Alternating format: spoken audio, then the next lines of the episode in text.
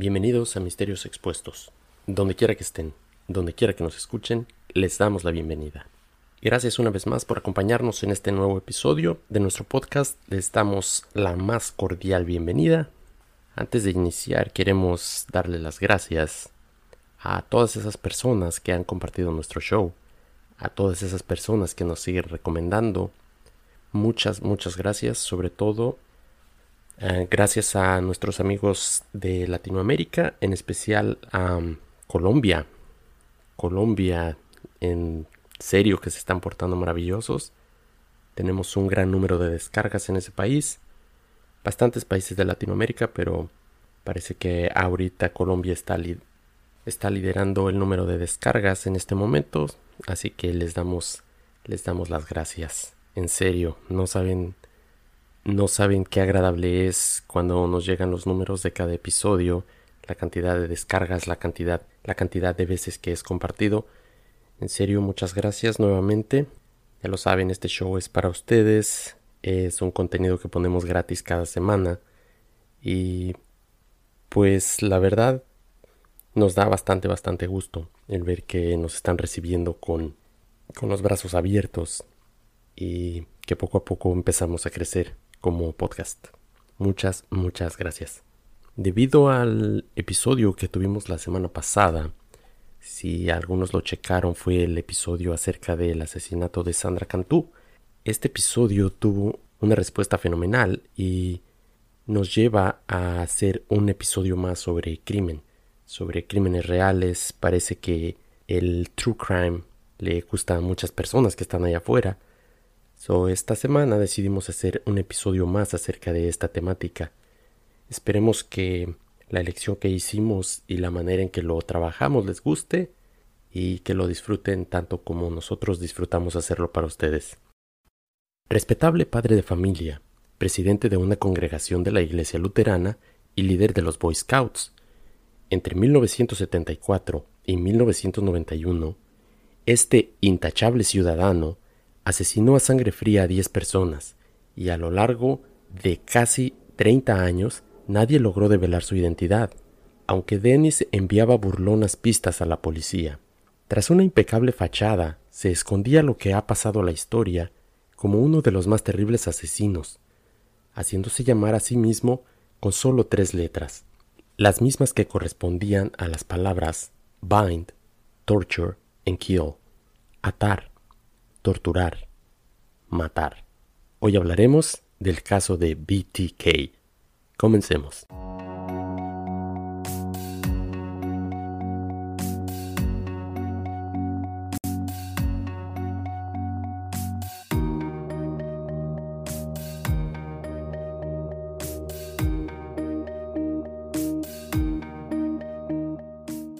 La historia del día de hoy comienza el 9 de marzo de 1945 año en el que nace Dennis Rader, en un remoto y tranquilo rincón de Pittsburgh, un pueblecito ubicado en el condado Crawford perteneciente al estado de Kansas. Pronto, su familia se traslada a la cercana ciudad de Wichita. Su padre era un Marine y bautizó a todos sus hijos, cuatro en total. Todos ellos fueron bautizados en la iglesia luterana de Zion. Dennis era un estudiante del montón, aunque aprobaba todo religiosamente. En su tiempo libre, practicaba de las actividades de la iglesia, hacía excursiones con los Boy Scouts, era un niño activo y tranquilo, según las personas que lo conocieron. Se sabe que durante su niñez, su madre fue especialmente enérgica con él, aunque después señaló que en algunas ocasiones, cuando era disciplinado físicamente por ella, se dio cuenta que sentía cierta excitación sexual al ser golpeado por su madre. Según sus propias palabras, desde alrededor de los diez años, él empezó a notar que algo no estaba bien con él. Él desde ese momento supo que él no era un niño normal. No sabía lo que era, pero algo, algo no estaba bien con él.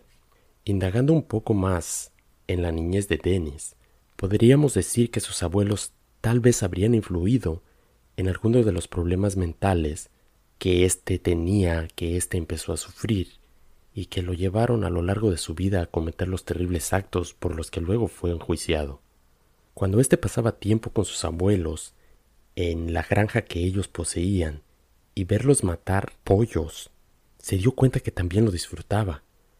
Había algo en ese hecho de verlos matar esos pollos, de ver la sangre, que lo excitaba de la misma manera que lo excitaba cuando su madre lo golpeaba.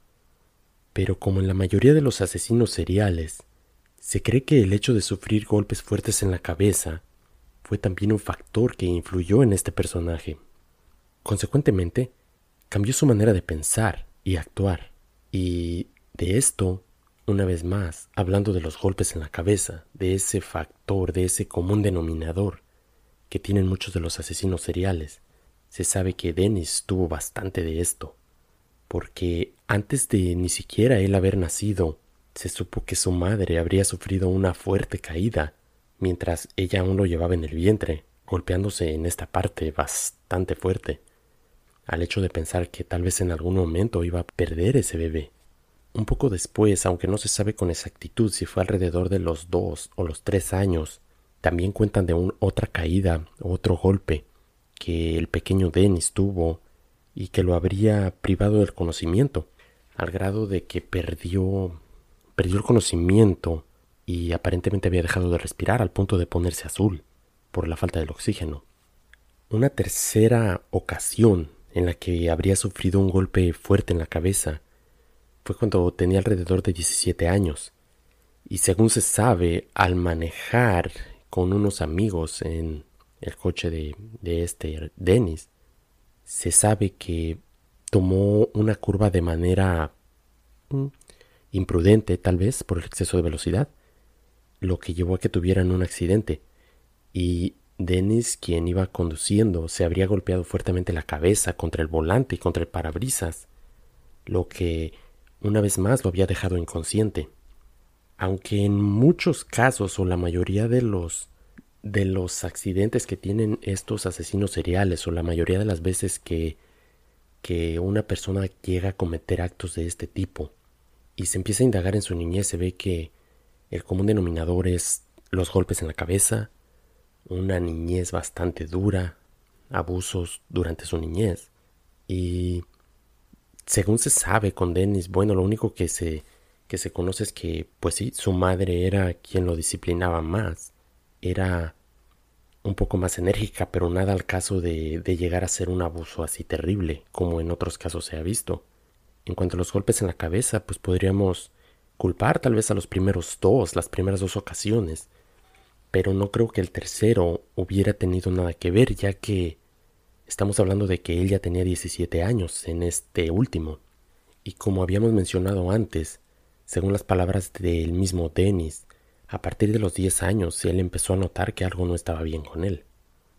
Citando las mismas palabras de él, él cuenta después ya cuando fue aprendido que a partir de, de alrededor de sus 10 años, él ya imaginaba en su mente retorcida ya empezaba a ver imágenes de, de personas a las que las veía atadas o golpeadas y le daba una gran satisfacción.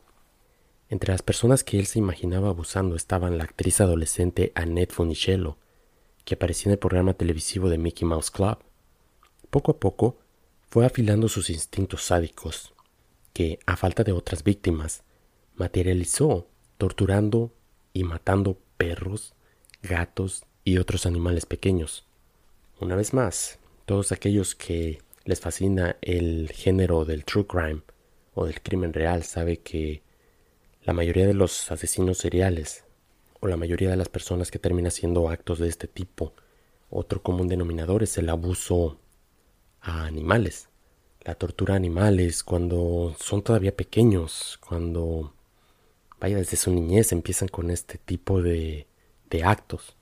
Pero sin duda, uno de los actos de su niñez que nos muestra el porqué de, algunos de, la, de algunas de las acciones que lo llevaría a cometer sus asesinatos, y lo enfermo que desde los primeros años ya se veía que estaba, es nuevamente citando las mismas palabras de él, nos hablaba de la enorme satisfacción que sentía al masturbarse con la ropa interior de su madre, Además, mientras cursaba la escuela primaria, estuvo a punto en varias ocasiones de entrar al closet donde se guardaba la ropa de las niñas. Y la idea era entrar a robarse las prendas íntimas de las niñas de su misma escuela para hacer lo mismo que hacía con las de su madre.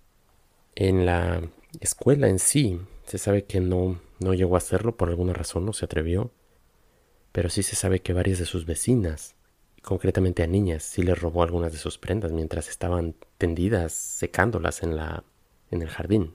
Y al igual que lo hacía con los con las prendas de su madre, terminaba haciendo exactamente lo mismo con, con las prendas de estas personas. Pero aunque estos actos le brindaban algún tipo de alivio, Dennis ocultaba sus vicios más inconfesables en lo más profundo de su ser. Algunos de sus amigos de la infancia han declarado que era un joven más bien reservado. No le interesaba la música moderna y carecía por completo de sentido del humor. Su obscuro mundo interior estaba en plena ebullición. Años después, en una carta que le escribió a la doctora Ramsland desde la cárcel, describió su precoz afición a masturbarse con fotos de chicas que veía en los anuncios de revistas, sobre las que les pintaba cuerdas y mordazas. Durante su adolescencia, Trabajó en un supermercado y continuó sus estudios con calificaciones mediocres. Fue en esta época cuando comenzó a seguir mujeres por la calle. Fue también en esta época cuando desarrolló, lo que él llamaba su hit kit, o algo así como un equipo para atacar a sus víctimas. Esta persona juntó un cierto número de artículos que, que en su mente él sabía que iba a necesitar para llevar a cabo sus fantasías. Todas estas cosas, todo su hit kit, que va a ser mencionado algunas veces en este episodio, se sabe que los llevaba en una pequeña mochila, la cual utilizaba cuando iba a jugar boliche. Aunque no llegó a matar a ninguna víctima todavía, ya se sentía como un depredador en busca de sus presas, apunta la doctora Ramsland en sus artículos. Por lo pronto, consiguió colarse en casas ajenas para robar pequeños objetos, una actividad que consideraba muy excitante. Era un gran fetichista. Adoraba la lencería y los objetos personales de las mujeres. Cuando empezó a matar, siempre se llevaba cosas personales de sus víctimas, ropa interior, joyas o identificaciones, que ocultaba en lo que él llamaba escondrijos, bajo tierra, en su casa o en la misma iglesia. En el verano de 1966, Dennis se alistó en la Fuerza Aérea Norteamericana. Tenía 22 años. Durante tres años estuvo destinado a lugares como Texas, Grecia, Corea, Turquía y además Alabama. Aunque finalmente lo enviaron a Japón, a una base militar cerca de Tokio, donde pasaría el resto de su servicio con el rango de sargento.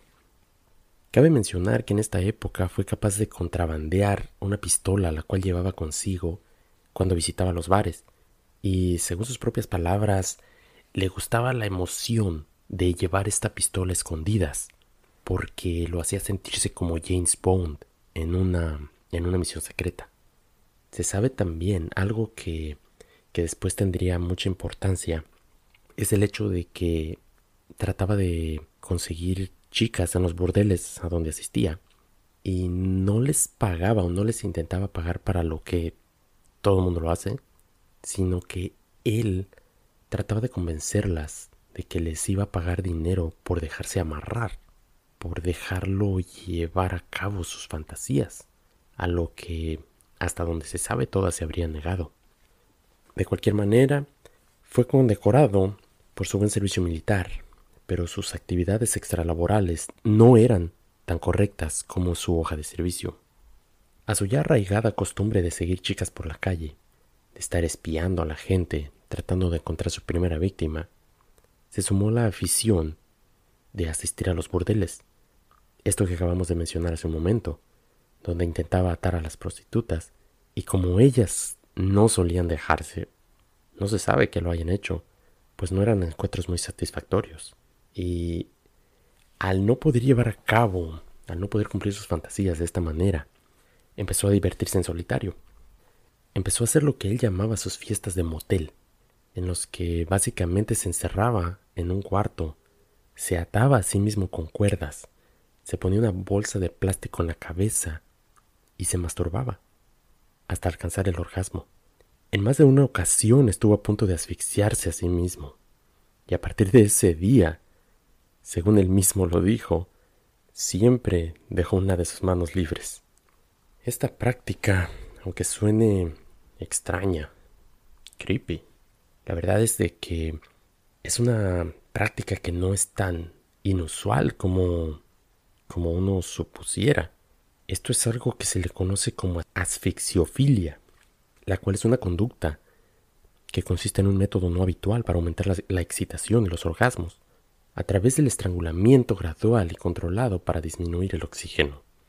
Esta práctica puede inducir a la muerte, y de hecho se sabe, se ha encontrado muchas personas que han llevado esta práctica un poquito más allá de lo que deberían y se les ha encontrado muertos. Y entre ellos no ha sido simplemente personas comunes y corrientes, ha habido personas famosas que se les ha encontrado estrangulados. Pero vaya, eh, actos que, que, ellos mismos han, han hecho, actos que se les han salido de las manos y que ha terminado en la muerte de ellos mismos. Un poco después, en el verano de 1970, Dennis, que ya había cumplido los 26 años, regresó a Wichita, Kansas.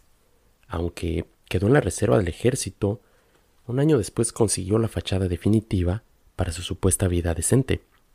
Al casarse con su novia de la secundaria, una chica de 23 años llamada Paula, que conocía desde que eran niños, y al igual que él, asistían a la misma iglesia luterana.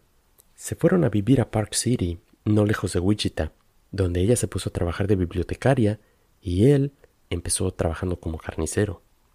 Un poco después se sabe que estuvo trabajando en un tiempo para la compañía Coleman, esa compañía que hace productos para camping, que hace hieleras y, muchos productos, you know, utilizados básicamente para acampar. Después de eso, estuvo también trabajando para la compañía de aviación de Cessna, pero la crisis que estalló en 1973 desembocó en su despido y en algo que, que él culpa, culpa de que haya empezado a hacer esto, fue el hecho de que el estar trabajando, el matrimonio, el mantener su mente ocupada, siempre mantenía ese monstruo dormido. Ese monstruo que alguna vez él llegó a describir como como si fuese una rana. Él se él se dirigía a esto como un monster frog. Era como una rana que en su mente retorcida es quien le decía lo que tenía que hacer, quien le decía a quién matar, a cuál sería su próxima víctima. Deprimido y con bastante tiempo libre, su instinto criminal, que había permanecido latente durante los últimos años, volvió a la superficie. Dennis empezó a preguntarse seriamente qué se sentiría estrangulando a una mujer. Entonces se encontraba ya a un paso de empezar a matar, una decisión premeditada, irracional, que fue impulsada por su propia predisposición homicida. Como ya hemos mencionado, esto fue donde el factor X, que es como él le llamaba, otro de los nombres que tenía a esta urgencia que él tenía de matar, se desencadena básicamente por todo el tiempo libre que tenía, porque no había nada más que lo mantuviera ocupado. La única responsabilidad que tenía en estos días era el hecho de llevar a su esposa al trabajo. Llevarla al trabajo, recogerla al trabajo, era básicamente lo único que hacía. Y después de eso, regresaba simplemente a merodear por los barrios apartados, cerca de las universidades, mirando a las mujeres y fantaseando con atarlas, torturarlas y matarlas.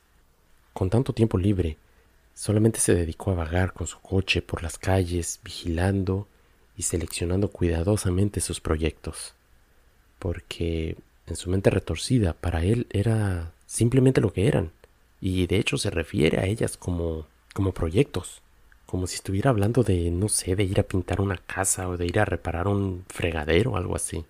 Se lo tomaba la verdad con calma, no dejaba nada al azar. No era un hombre imprudente, quería que todo saliese bien.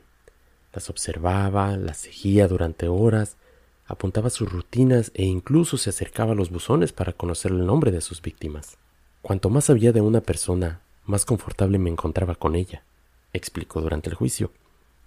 Así fue como inició lo que denominaría sus proyectos, es decir, aniquilar a sus elegidas. Una tarde de enero de 1974, observó a una familia hispana que se acababa de mudar a una casa cercana a la suya. Vio a la madre, de 34 años, y a su pequeña hija de once, y decidió de inmediato que serían sus primeras víctimas. Pero por desgracia, no solo ellas serían las víctimas de su primer crimen, sino cuatro miembros de esa familia. La familia Otero, Joseph de 38, su esposa Julie de 34 y sus dos hijos, Josephine de 11 y Joseph de 9. Después de varios días de vigilar todos los movimientos de la familia, por fin decidió el día de su primer ataque. Y por desgracia, este día, la razón que lo hizo salir fue que, como ya habíamos mencionado, tenía que llevar a su esposa a, al trabajo, ya que al parecer había nevado un poco y la señora no se sentía cómoda manejando en la nieve. Hay que mencionar que a pesar de que había, que había pasado varios días vigilando los movimientos sabía a qué hora se iba el hombre de la casa o el marido a trabajar, a qué hora salían los hijos mayores hacia la escuela, y sabía a qué hora se quedaban ellas dos solamente en casa.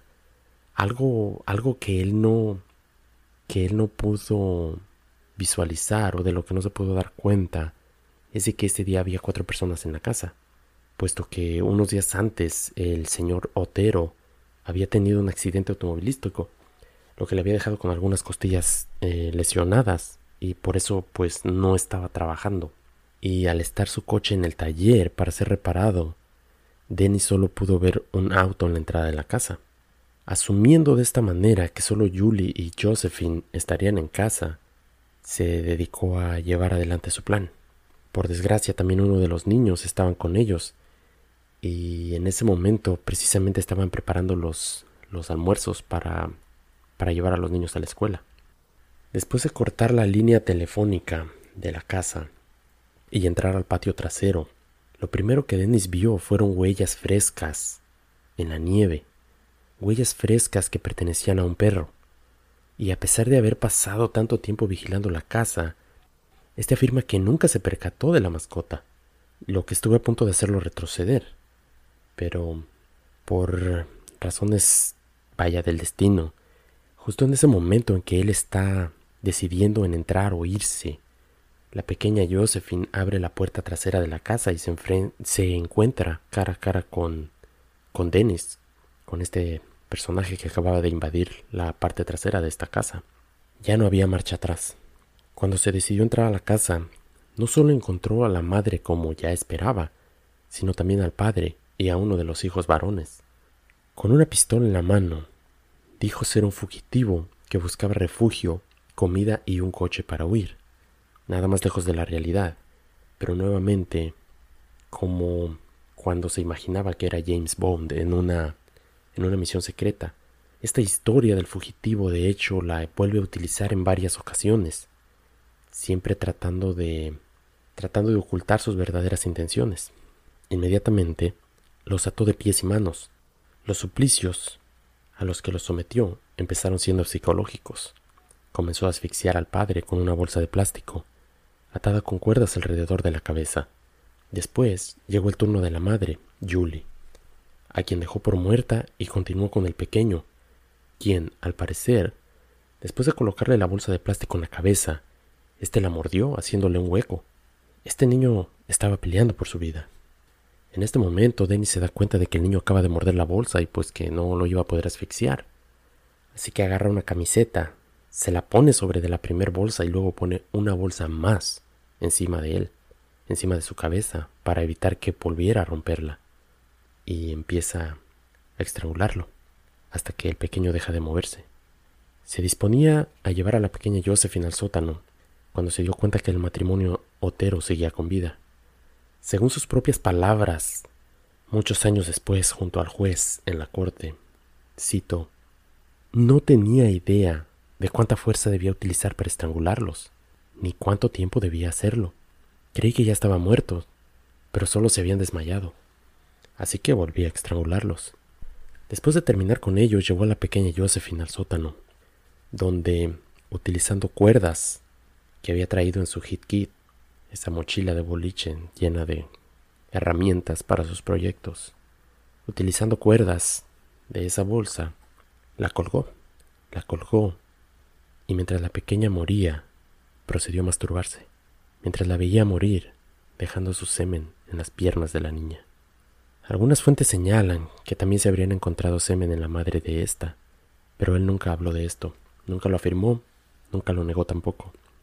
Y el hecho de que me refiera a estos detalles tan crudos es porque durante su juicio el juez lo, lo, obliga a relatar todos sus crímenes.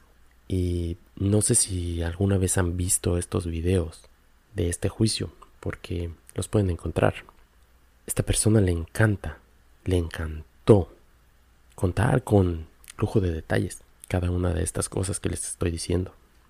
El tercer hijo del matrimonio Otero fue el que encontró la dantesca escena, pidió auxilio a los vecinos y la policía se personó en el lugar del crimen. Había maniatado los cadáveres de los progenitores con la cuerda de una persiana y los había acostado sobre la cama. Según las investigaciones posteriores, ninguna de las víctimas habría sufrido agresión sexual alguna. De hecho, el mismo Dennis Rader reconoció durante su juicio, me entró pánico. Yo nunca había estrangulado a nadie antes. Tan solo tres meses después del crimen de la familia Otero, Dennis volvió a matar. En esta ocasión las víctimas fueron Catherine Bright y su hermano Kevin, quienes al entrar en la casa se toparon con su verdugo. Era la una de la tarde del 5 de abril de 1974, cuando ambos hermanos entraron en el departamento y se encontraron con un hombre armado que amenazaba con matarlos. Dennis agarró con fuerza a Kevin y le obligó a atar a su hermana a una silla. Después se lo llevó a la habitación contigua e intentó estrangularlo con una cuerda. Quiero señalar que por alguna razón en esta ocasión esta persona olvidó su hit kit en su carro, por lo tanto tuvo que improvisar y eso causó que las cosas salieran de control. La víctima se resistía y el asesino tampoco estaba ejerciendo la presión suficiente. En este forcejeo, Dennis por poco pierde una de sus armas, una pistola calibre 357 Magnum, que era siempre su primera opción, y fue la que utilizó para dispararle por primera vez a Kevin. Dejándolo por muerto, se trató de ocupar de su hermana, quien también, según el propio Dennis, luchó hasta el final. Pero una vez más, pensando que ésta estaba muerta, la dejó y salió a rematar a Kevin cuando escuchó ruidos. Kevin no estaba muerto. Después del primer disparo, todavía seguía luchando. Seguía luchando por su vida y por la de su hermana. Siguió el forcejeo y en esta ocasión Dennis le disparó con su segunda opción, la cual era una calibre 22, disparándole esta vez en la cara. Le dispara en la cara, cae al suelo y se regresa a la otra habitación a rematar a, a la hermana de Kevin y obviamente terminar su ritual. Esta aún no había muerto, igual que en el primer caso, solamente se había desmayado. Así que vuelve a, a iniciar el forcejeo, tratar de estrangularla. Y esta chica también, a pesar de, de que se menciona que, que, era un poco más alta de 5 pies, lo que sería unos 50, cerca de unos 60. Según el mismo Dennis, le dio bastante, bastante trabajo, al punto que tuvo que sacar un cuchillo y apuñalarla en varias ocasiones. Milagrosamente, en ese momento, Kevin se vuelve a levantar. Esta persona ya tiene dos disparos, el segundo fue en la cara, y se levanta, pero esta vez en lugar de ir a, a entrar al otro cuarto y seguir luchando, decide salir y pedir ayuda. Y... Vaya, esto es, increíble porque esta persona, con esos dos disparos, sale, pide ayuda y, por increíble que parezca, sobrevive. Puede pedir ayuda, llega la ambulancia y ayudan a su hermana, pero por desgracia esta no lo logró y, y fallece por las heridas que le causó con el cuchillo. Después de este proyecto, como él mismo denominaba cada uno de sus asesinatos, Siempre volvía a su vida de esposo amoroso y ciudadano modelo. Pero como todos los asesinos seriales, jamás se resisten a la atención que la sociedad puede dirigir hacia sus crímenes. De esta manera, el primer contacto directo que estableció con la policía llegó apenas nueve meses después de su primer crimen, cuando descubrió que la policía había detenido a un hombre y que éste había confesado, se había declarado culpable de, los asesinatos de, lo, de la familia Otero. Para desmentirlo, el mismo Dennis Rader, el asesino llama a un periodista del periódico The Wichita Eagle para que acudiera a la biblioteca pública del pueblo y buscara un libro titulado Applied Engineering Mechanics o Ingeniería Mecánica Aplicada. Le señala el libro exacto que debe de buscar y la página exacta donde él había dejado una carta con detalles que solo el asesino podía conocer. Esta sería la carta que dio al asesino el nombre de BTK. Debido a sus explicaciones, los tres individuos que tienen detenidos solo hablan de los crímenes de los Otero para hacer publicidad. No saben nada de nada. Lo hice yo. Yo solo, y nadie me ayudó. Tampoco lo he contado, que quede claro, puesto que los criminales sexuales no cambian su modus operandi, ni pueden hacerlo porque así es su naturaleza, yo tampoco cambiaré el mío. Las palabras claves para mí serán átalos, tortúralos, mátalos. BTK. Ustedes lo verán de nuevo. Estará en la siguiente víctima. Tres años después, el 17 de marzo de 1977, BTK regresó. En esta ocasión, entró a la casa de Shirley Bryan. En esta ocasión, utiliza una más de sus fantasías. Esas fantasías en las que él era el vaya el centro de atención, la fuerza, la autoridad. Y se sabe que había ya elegido a quién iba a ser su, su, próximo proyecto. Se dirige a la casa de esta persona, llega y toca la puerta, pero no hay nadie. No hay nadie en esta casa. Así es que empieza a recorrer el vecindario y se encuentra un niño de cinco años que regresaba a su casa después de haber ido a la tienda a comprar una lata de sopa porque al parecer su mamá estaba enferma y era la razón por la que no los había llevado a la escuela. Se encuentra este niño y asumiendo una de sus identidades ficticias, saca de su cartera la foto de su esposa y de su propio hijo y se las enseña a este niño. Le dice que es un detective y le pregunta que si no ha visto a estas personas. El niño le contesta que no, que no los conoce. Y Dennis le pide al niño, mira nuevamente, fíjate bien, ¿estás seguro que no los has visto? A lo que el niño vuelve a responder que no, que no los ha visto. El niño se dirige a su casa y Dennis se queda viendo en qué casa se había metido. Unos minutos después, llega y suena a la puerta.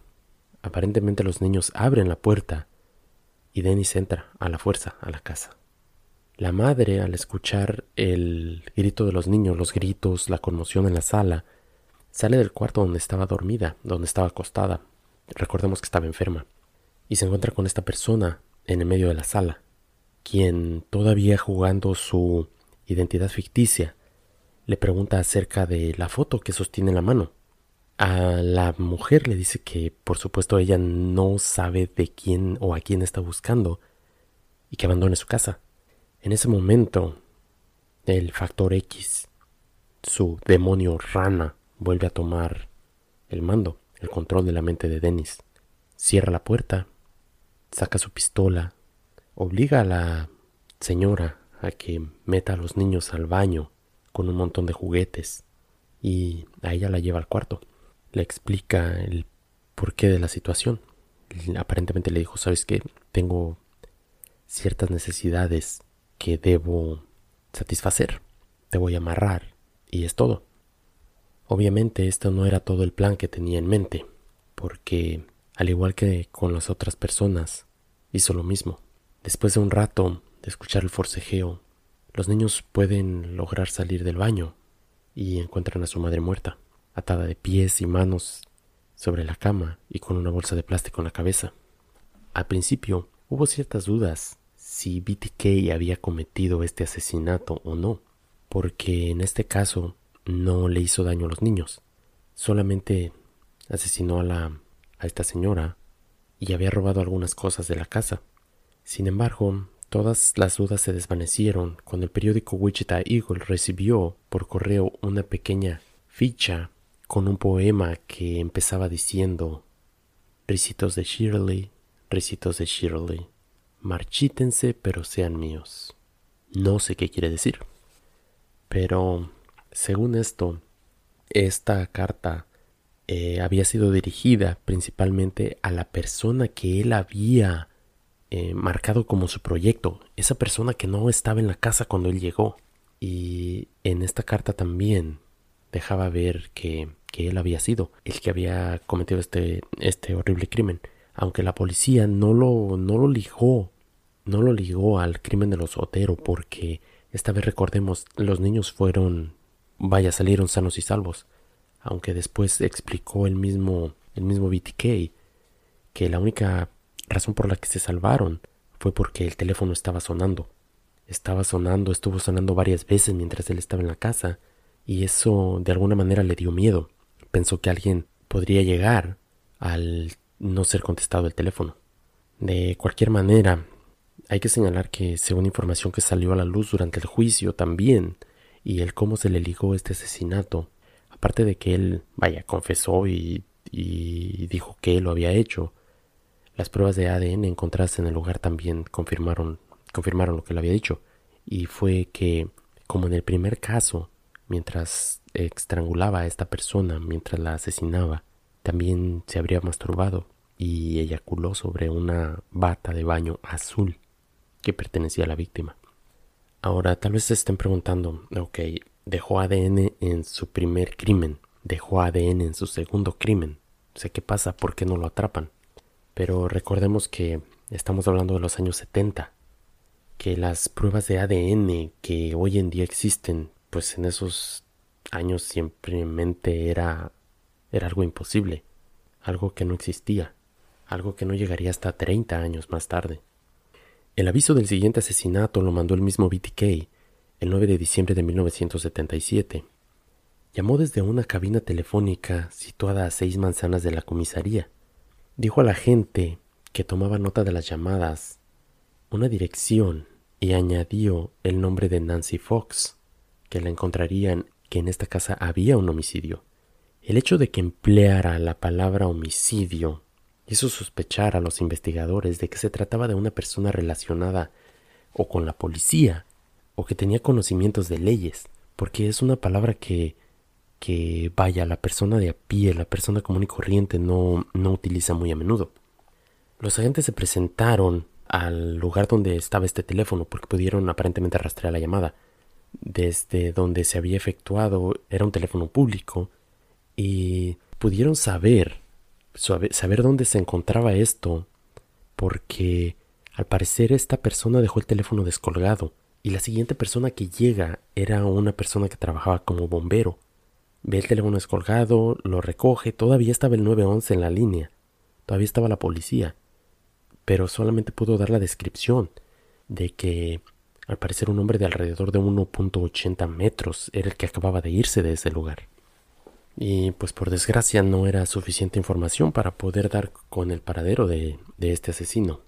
Y así como él ya había avisado de este homicidio, en efecto cuando llegaron a la casa de esta persona encontraron a Nancy Fox, muerta en su casa, parcialmente desnuda y estrangulada con unas medias de nylon, que al parecer era el arma favorita de, este asesino, era ponerles la bolsa en la cabeza o estrangularlas con unas pantimedias.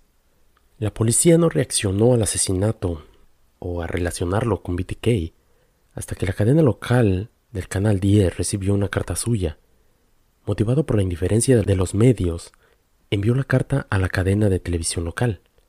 En este comunicado, decía que sus actos estaban motivados por un demonio unido al factor X, y se comparaba con Jack el Destripador, el estrangulador de Hillside o el hijo de Sam.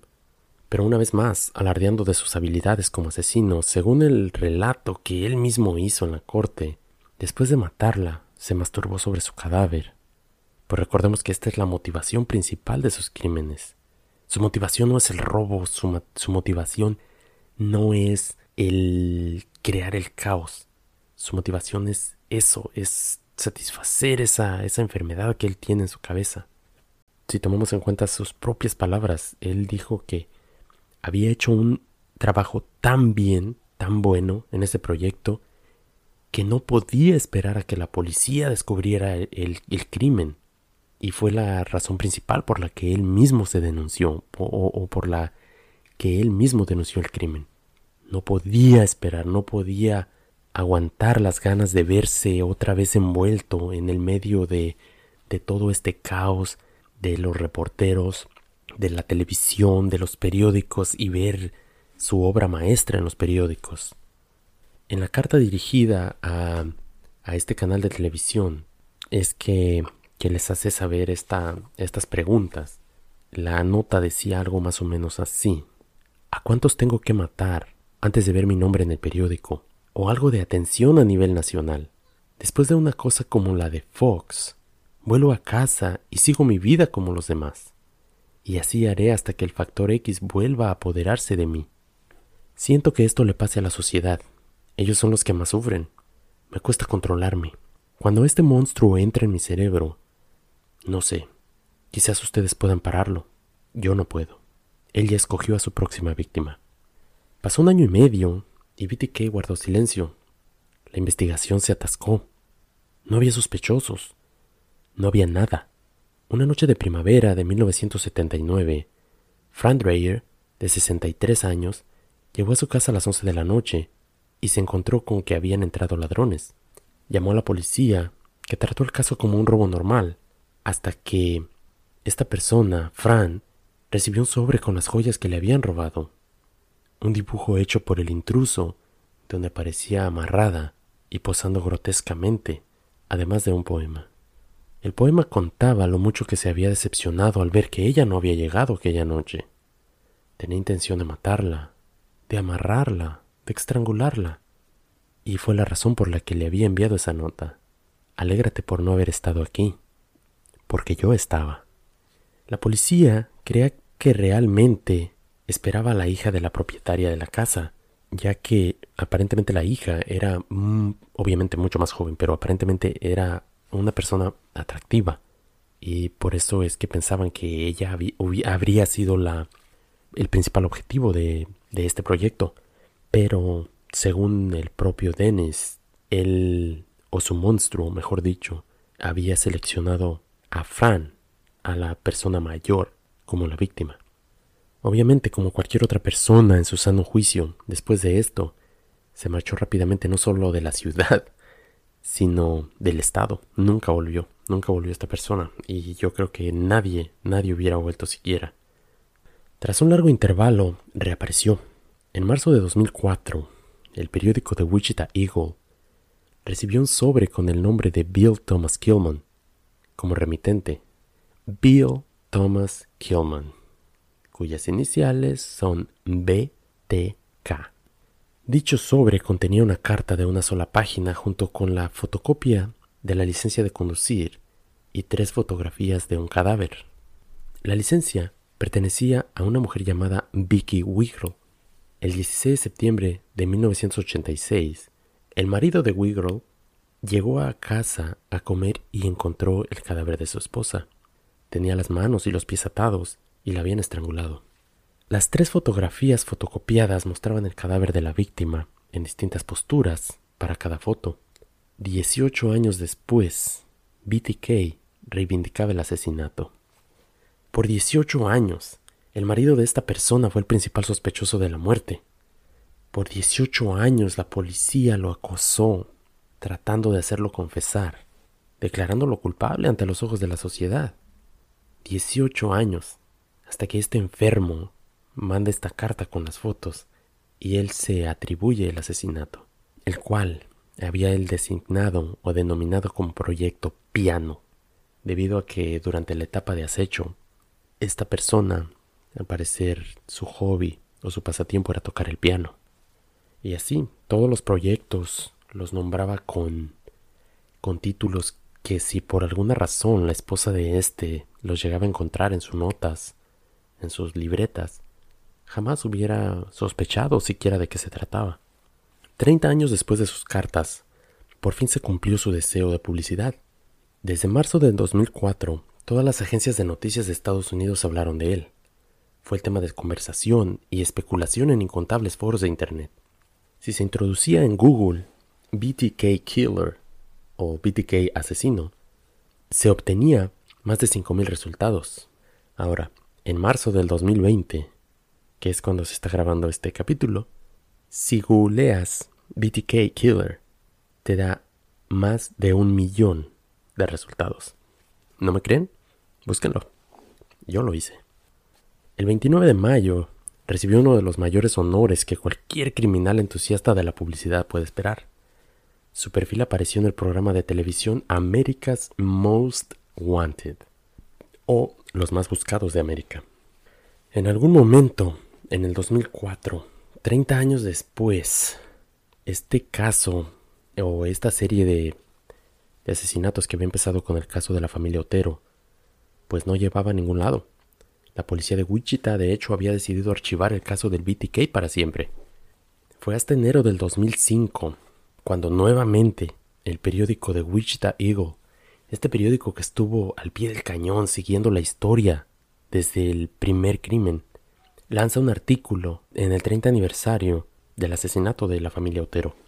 Y como todo buen asesino serial que no puede, no puede resistirse a la publicidad, la tentación de volver a revivir sus crímenes, pero sobre todo el hecho de agrandar su ego al recibir la atención que todo asesino busca, es lo que obligó a Dennis a contactar al periódico e iniciar una vez más su juego del gato y el ratón con la policía. En dicho artículo, el periódico sugirió la idea de que tal vez BTK estaba encarcelado, o peor aún, muerto. Esta información enfureció al asesino, quien no dudó en enviar otra tanda de misivas al periódico. Lo que no se imaginaba es que con estas cartas proporcionaría a la policía el material suficiente para que le arrestaran. El jefe de la policía de Wichita, un agente con el nombre de Richard, empezó la persecución de BTK. Admitió a los periódicos que siempre pensaron que el asesino era un vecino, e incluso un miembro activo de la comunidad. Él menciona a los reporteros, según él, y cito, Nunca imaginé que sería alguien tan conocido y con una vida tan pública, líder religioso y de los Boy Scouts. Al verse nuevamente en el centro de la escena, BTK empezó a mandar una serie de cartas y pistas a la policía, juego que se alargó por un tiempo. Pero debido a todos los problemas que tenía para hacerles llegar los comunicados, un día Dennis le hace una pregunta muy peculiar a uno de los detectives, a una de las personas que lideraba el caso en contra de él. Fue una pregunta de lo más extraña e inesperada. No sé si por la época en la que se está llevando, pero vaya, es 2005. Ya había mucha de la tecnología que tenemos el día de hoy. Pero esta pregunta fue, y cito, si les envío un mensaje o documentos en un floppy disk, ¿serían capaces de rastrearme? A lo que la policía por supuesto respondió que no. Tal vez algunos de los radioescuchas que nos acompañan en este episodio sean muy jóvenes para saber lo que es un floppy disk. El floppy disk o un disquete o disco de tres y media, como quiera que le llamaran. Digamos que era algo así como el USB de estos días, aunque solo servía para guardar algunas megas de datos. Y cuando digo algunas son pocas, menos de 10. En fin, volviendo al tema. En las últimas preguntas que fueron hechas a través de los anuncios clasificados del periódico, y una vez que la, que la policía publicó su respuesta, BTK les envió lo que sería la más grande pieza de evidencia en su contra hasta este momento. Recapitulemos un poquito. Ok, hubo un momento después de ese artículo del 30 aniversario de los crímenes de los Otero en que BTK se empieza a comunicar con la policía. Pero llevaba mucho tiempo en, desde que él dejaba un sobre, un paquete con algunas pistas en un lugar hasta que la policía los encontraba. Y hay un caso en el que en las afueras de un Home Depot él deja una, de, una caja de cereal en la caja de una pickup, de una camioneta, y el dueño de la camioneta piensa que es basura, simplemente la agarra y la tira. Después de eso, en la siguiente comunicación, Dennis le pregunta a la policía qué pasó con, lo que les había preguntado en la, en la comunicación anterior. Pero la policía no tenía y ni siquiera idea de que él había tratado de comunicarse porque esta otra persona había tirado la caja. Así que en medio de esta frustración de que él quería la atención, él quería él quería hacerse notar, lo lleva a, a esta idea estúpida, por cierto, de comunicarse a través de, de un floppy disk. Una vez recibido, según los mismos agentes, les tomó solo un par de minutos para extraer todo el, el metadata del dispositivo o los datos de raíz de ese dispositivo.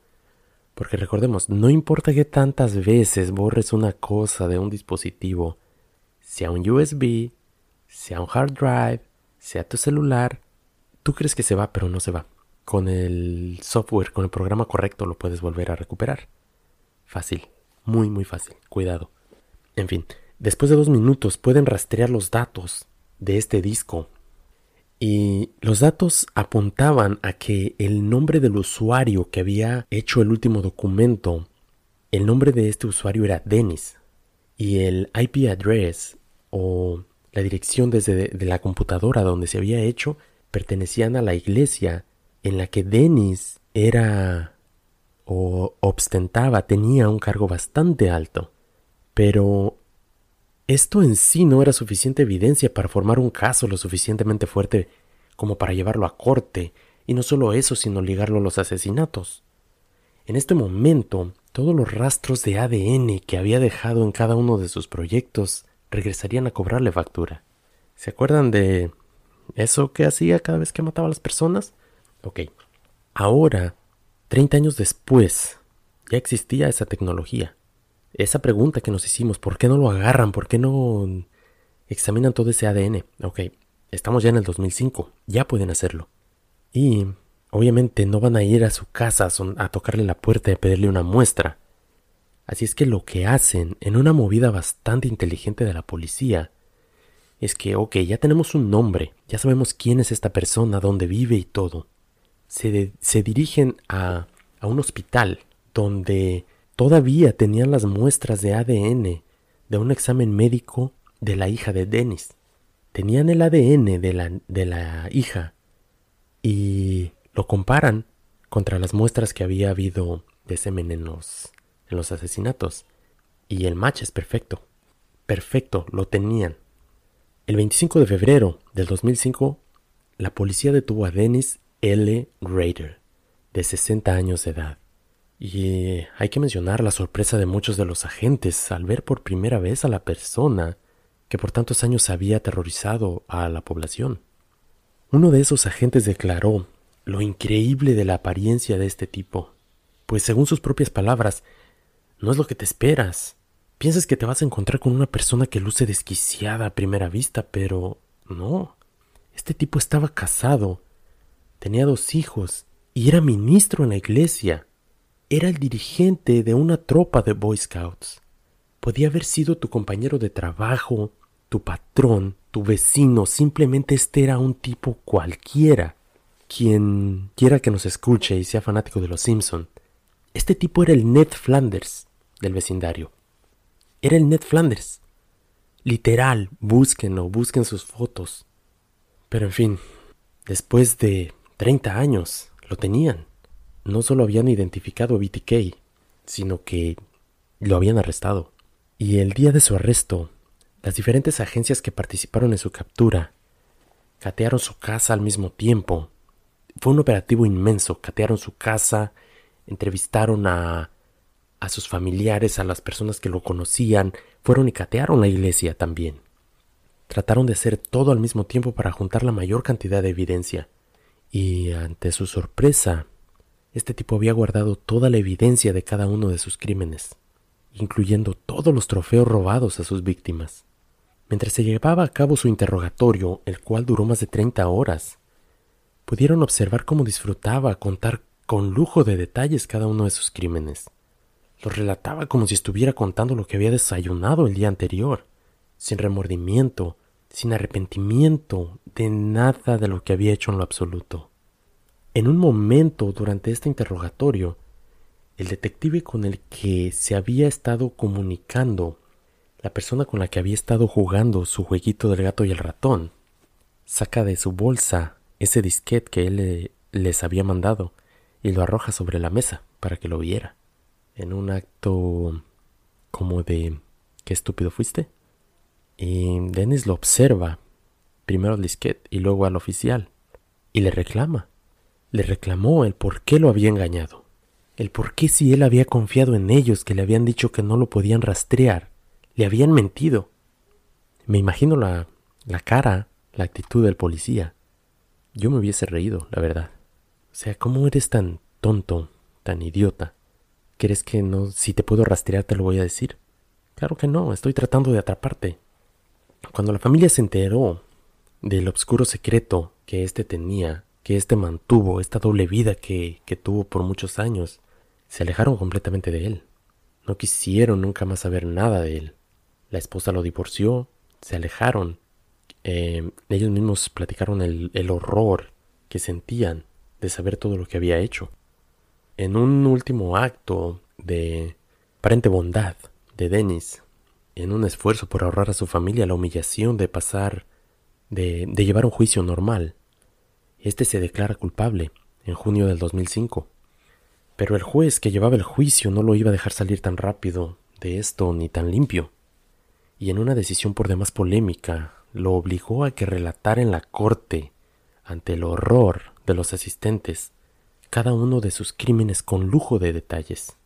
Cada cosa que había hecho con sus víctimas, cada detalle de cada asesinato, cosa que éste hizo con mucho gusto y se ve que lo disfrutó, relatando cada detalle sin ninguna señal de arrepentimiento. Nuevamente hay que señalar, esta persona narra cada cosa como si te estuviera hablando del clima, es increíble.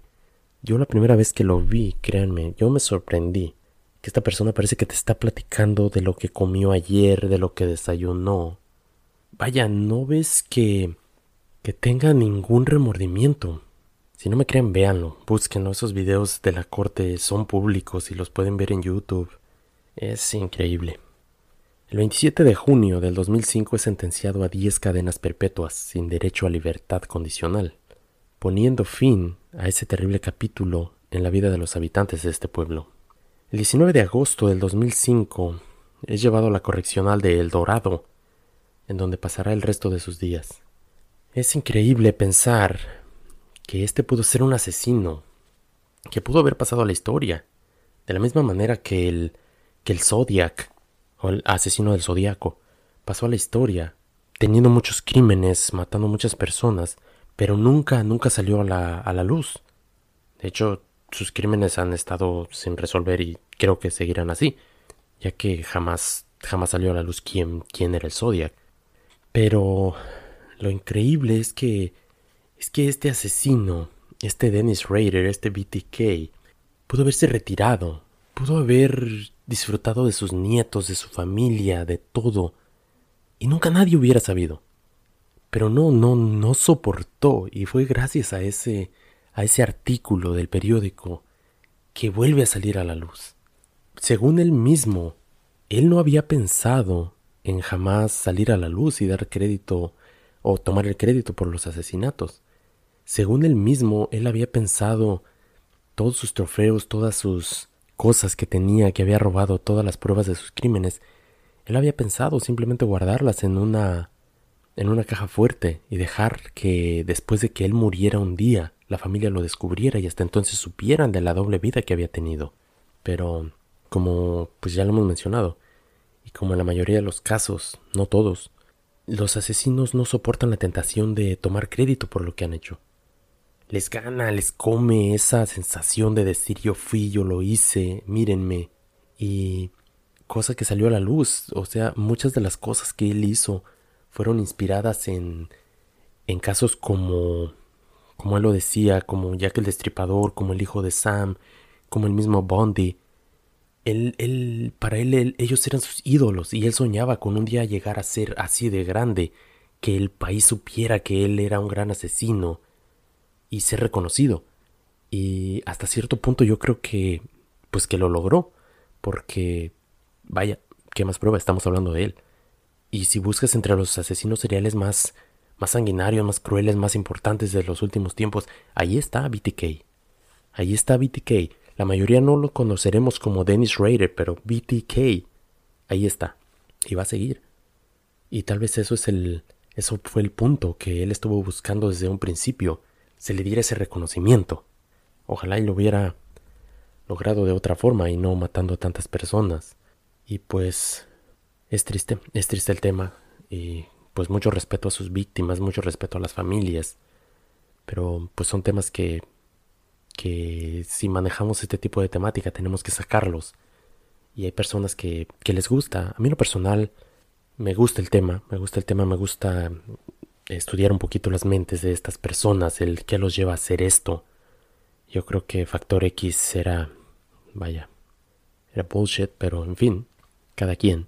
Simplemente siento que esta persona sí tenía un, un problema bastante grave de su mente y y por desgracia pudo, pudo mezclarse con la sociedad por todos estos años y pasar como cualquier vecino. En fin, esperemos que hayamos cumplido, cumplido con, con la investigación del tema. Es un tema enorme que bien podía haber sido, no sé, un episodio de dos partes, hasta de tres partes tal vez. Tratamos de sintetizarlo lo más, lo más posible. Esperemos que les haya gustado. Y pues, una vez más, gracias por acompañarnos. Esperemos que, haya sido de su agrado. Y si ustedes creen que, que sí cumplimos con la expectativa, pues háganoslo saber, déjenos sus comentarios. Envíenos un correo a misteriosexpuestospodcast.gmail.com Háganoslo saber con un comentario en nuestra página de Facebook, Misterios Expuestos Podcast. Nuevamente, pasen la voz, recomiéndonos con un amigo con un compañero de trabajo. Si les gusta el crimen, crimen real, seguiremos cubriendo este tipo de casos. Si les gusta la conspiración, paranormal, críptidos, también háganoslo saber. Trataremos de dar gusto a toda la audiencia. Una vez más, muchas gracias. Mi nombre es Alejandro. Me despido desde algún lugar en el estado de los Apalaches, en Estados Unidos, desde donde estamos haciendo este podcast.